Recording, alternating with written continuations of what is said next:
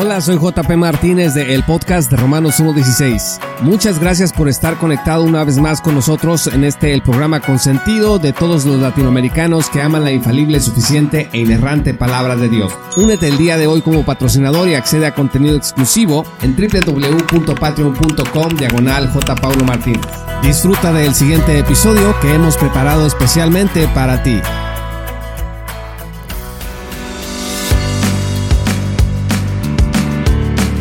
Hace varios años se vino una controversia por una frase que MacArthur utilizó para hablar de Latinoamérica. Él dijo Latinoamérica debe ser reevangelizada y por supuesto que sus amigos en coalición por el Evangelio inmediatamente se pusieron a trabajar y tengo aquí de hecho a la vista un artículo que se publicó el 17 de octubre de 2013. Lo escribió Miguel Núñez y él dice también lo mismo, Latinoamérica necesita ser reevangelizada. Estaba tratando Núñez de controlar esta controversia y dice que una afirmación como esta requería explicación. Si usted busca ese artículo en Coalición por el Evangelio en Español, va a encontrar que uno de los argumentos de Núñez es que en las cuatro leyes espirituales que se usaban para evangelizar, en donde pues se comenzaba diciendo que Dios te ama, que tiene un plan maravilloso para tu vida, que el hombre es pecador, que Jesucristo es la única provisión y que debemos recibirlo como Señor y Salvador, Núñez decía, bueno, aquí está ausente la necesidad de arrepentimiento. Cito, dice, estos cuatro principios son verdaderos, no hay engaño en ellos, pero están incompletos. Fin de la cita. Y después de que Núñez cuestiona las famosas cuatro leyes espirituales también empieza a hablar contra el movimiento pentecostal. Dice que hay un porcentaje altísimo en Latinoamérica de pentecostales, es decir, como parte del problema, en este artículo Núñez vincula el pentecostalismo con el falso evangelio de la prosperidad y dice que, cito, lamentablemente la mayoría de las iglesias en esta nueva corriente provienen del campo pentecostal. Fin de la cita. Pero no solo eso, Núñez dice lo siguiente, Cito, el Evangelio proclamado en la mayor parte de nuestra región no es el Evangelio bíblico. Fin de la cita. Y por el estilo, varios otros salieron a defender esta frase de que Latinoamérica necesita ser reevangelizada. Déjeme decirle que yo fui uno de los defensores de John MacArthur en esa ocasión también. Yo en esos años era un macarturiano de hueso colorado. Como todos sus incondicionales salía a defenderlo. Yo me hubiera muerto y MacArthur ni se hubiera enterado porque no me conoce, no me conocía y jamás me va a conocer, que es lo más seguro. Pero para mí, MacArthur debía de tener razón. El gran John MacArthur lo estaba diciendo. Latinoamérica no conocía a Cristo y eso tenía que ser verdad. Entonces, ¿qué dijimos nosotros? Pues como los judíos le preguntaron a Pedro en el libro de los Hechos, nosotros le preguntamos a MacArthur qué hemos de hacer.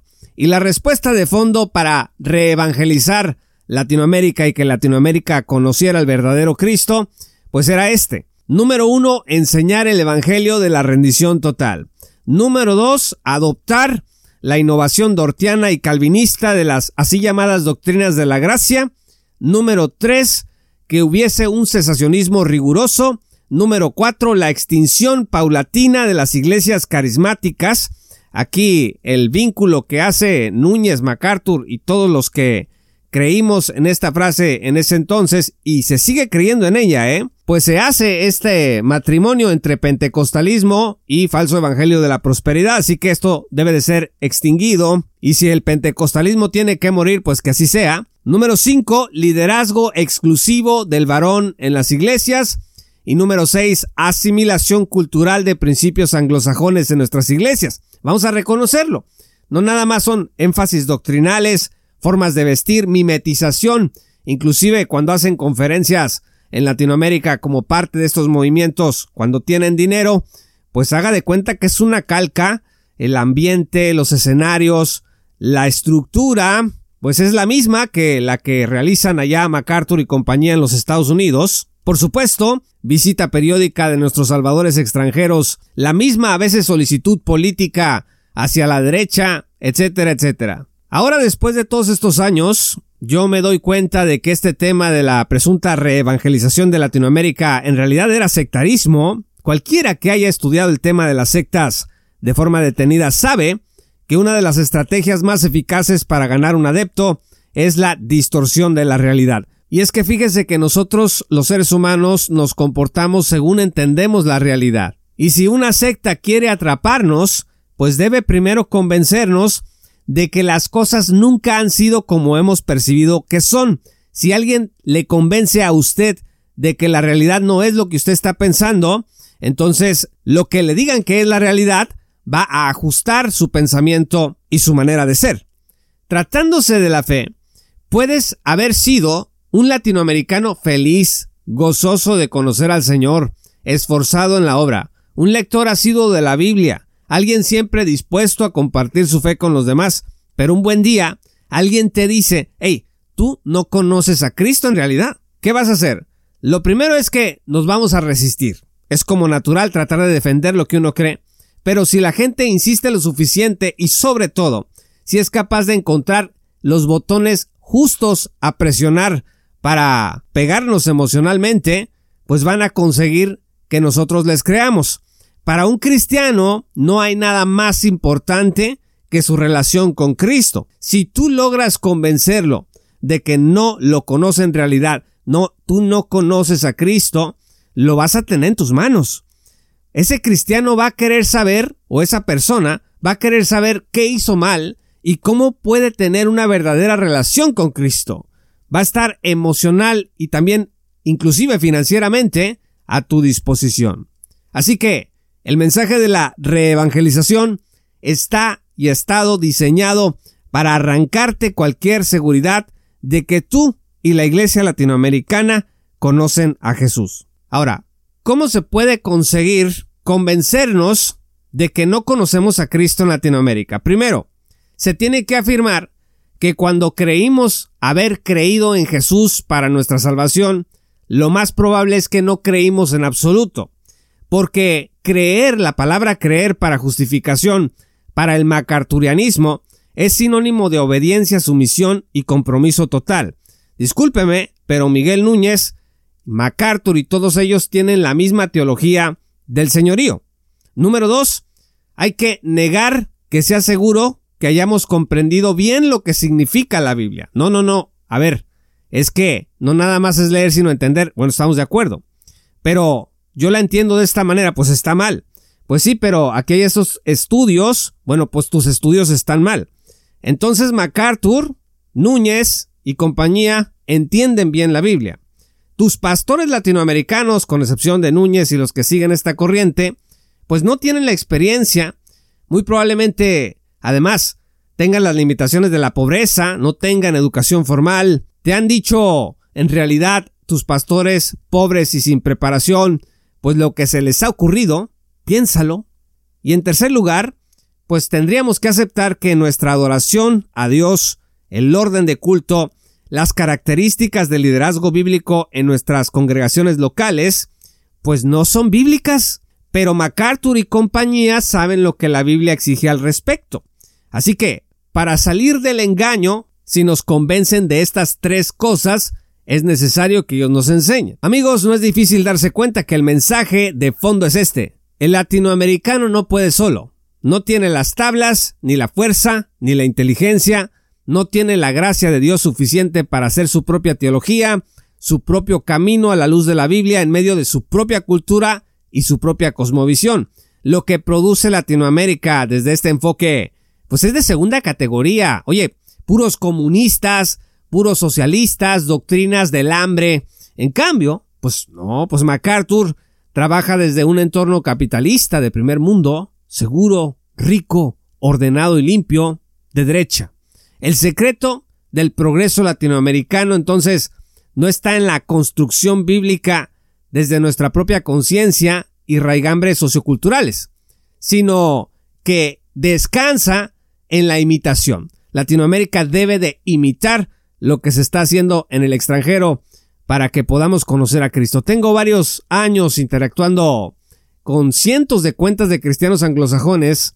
También he estado revisando mucho tiempo pues lo que se reporta oficialmente de escándalos y desastres que hay en convenciones, en seminarios y ministerios estadounidenses. Y nada más les voy a decir una cosa. En Latinoamérica estamos en la gloria en contraste con algunos de estos ejemplos. Yo reconozco y creo que todos haríamos bien en hacerlo que Latinoamérica, sí, hay mucha ignorancia, mucha pobreza, hay violencia, marginación, pero a ver, este es un tema distinto. Miren, Bob Wilkin, un teólogo de la gracia, recientemente escribió un libro que se llama El Evangelio continúa bajo ataque.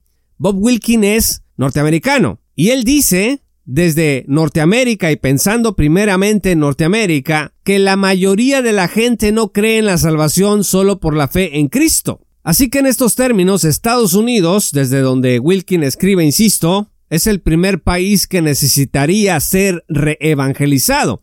Pero más aún, el propio John MacArthur y su Evangelio de la rendición total, pues también tendrían que terminar. Porque este es un Evangelio, entre comillas, que según Gálatas 1, versículos 8 al 9, está bajo maldición. Entiendo, amigos, que todo lo anterior puede sonar para algunos como una defensa autóctona. Me salió lo nacionalista. Pues no, yo tengo una predilección muy fuerte por obras de varios teólogos extranjeros, así que no, no es que me haya salido lo nacionalista. Es una advertencia para todos aquellos que están permitiendo que el neopuritanismo les siga arrebatando su gozo de conocer al Señor. El neopuritanismo, entendamos de una vez, no se va a detener hasta que el creyente tome las riendas de su propia espiritualidad y deje de estar viendo a los ídolos eh, norteamericanos del neopuritanismo y también a los que en Latinoamérica han estado calcando estas doctrinas, pues tienes que arrebatarles tu vida espiritual, tienes que poner tu espiritualidad en las manos correctas, en las manos de Cristo, y dejar de pensar y de creer exactamente como estas personas dicen que debe de ser. Porque el Evangelio de la rendición total hemos documentado aquí ampliamente en el podcast de Romanos 1.16, es todo menos el Evangelio bíblico. Sí, la falsa doctrina del Evangelio de la prosperidad es terrible, pero no es menos terrible el Evangelio de la rendición total, que es lo que está proponiendo MacArthur, Núñez y compañía, que Latinoamérica debe de abrazar, que supuestamente para por fin conocer a Cristo. El dicho dice, amigos, hogar ajeno suele criticar quien el propio no sabe arreglar. Lo que MacArthur quiso decir con que necesitamos ser evangelizados en Latinoamérica es que necesitamos entender las cosas como él las entiende. Punto. Y lo dijo en medio de una Norteamérica dentro de la que su ministerio a decir de muchos cristianos allá es parte del problema, ¿eh? no de la solución. Pero esta es información que no es popular en español, que no se traduce y que algunos pocos que entienden inglés pues tienen acceso a ella. Entonces amigos, lo que nos toca a nosotros, los latinoamericanos, es seguir discipulando en nuestras hermosas tierras con el Evangelio de la fe sola en Cristo solamente y por gracia solamente. Cristo viene pronto. Muchas gracias estimados amigos y patrocinadores por escuchar este programa. Si aún no eres patrocinador, te invito a que te unas en www.patreon.com diagonal Martínez. Vas a acceder a contenido exclusivo en nuestra página en Patreon, pero además a la oportunidad de estar hombro con hombro con nosotros en esta tarea de sana divulgación bíblica y teológica para la gloria de Dios. Le mando un saludo a todos los que nos escriben en nuestras redes sociales. Estamos en ellas como arroba JP Blog. Búscanos y síguenos para estar actualizado en nuestro contenido. Muchas gracias, yo soy JP Martínez y te esperamos en nuestra gran comunidad. Esto fue Romanos 1.16 con Juan Paulo Martínez Menchaca. Únete como patrocinador y apoya la sana divulgación bíblica y teológica en América Latina. Búsquenos y síguenos en nuestro sitio web oficial, redes sociales y otras. Romanos 1.16. Todos los derechos quedan reservados.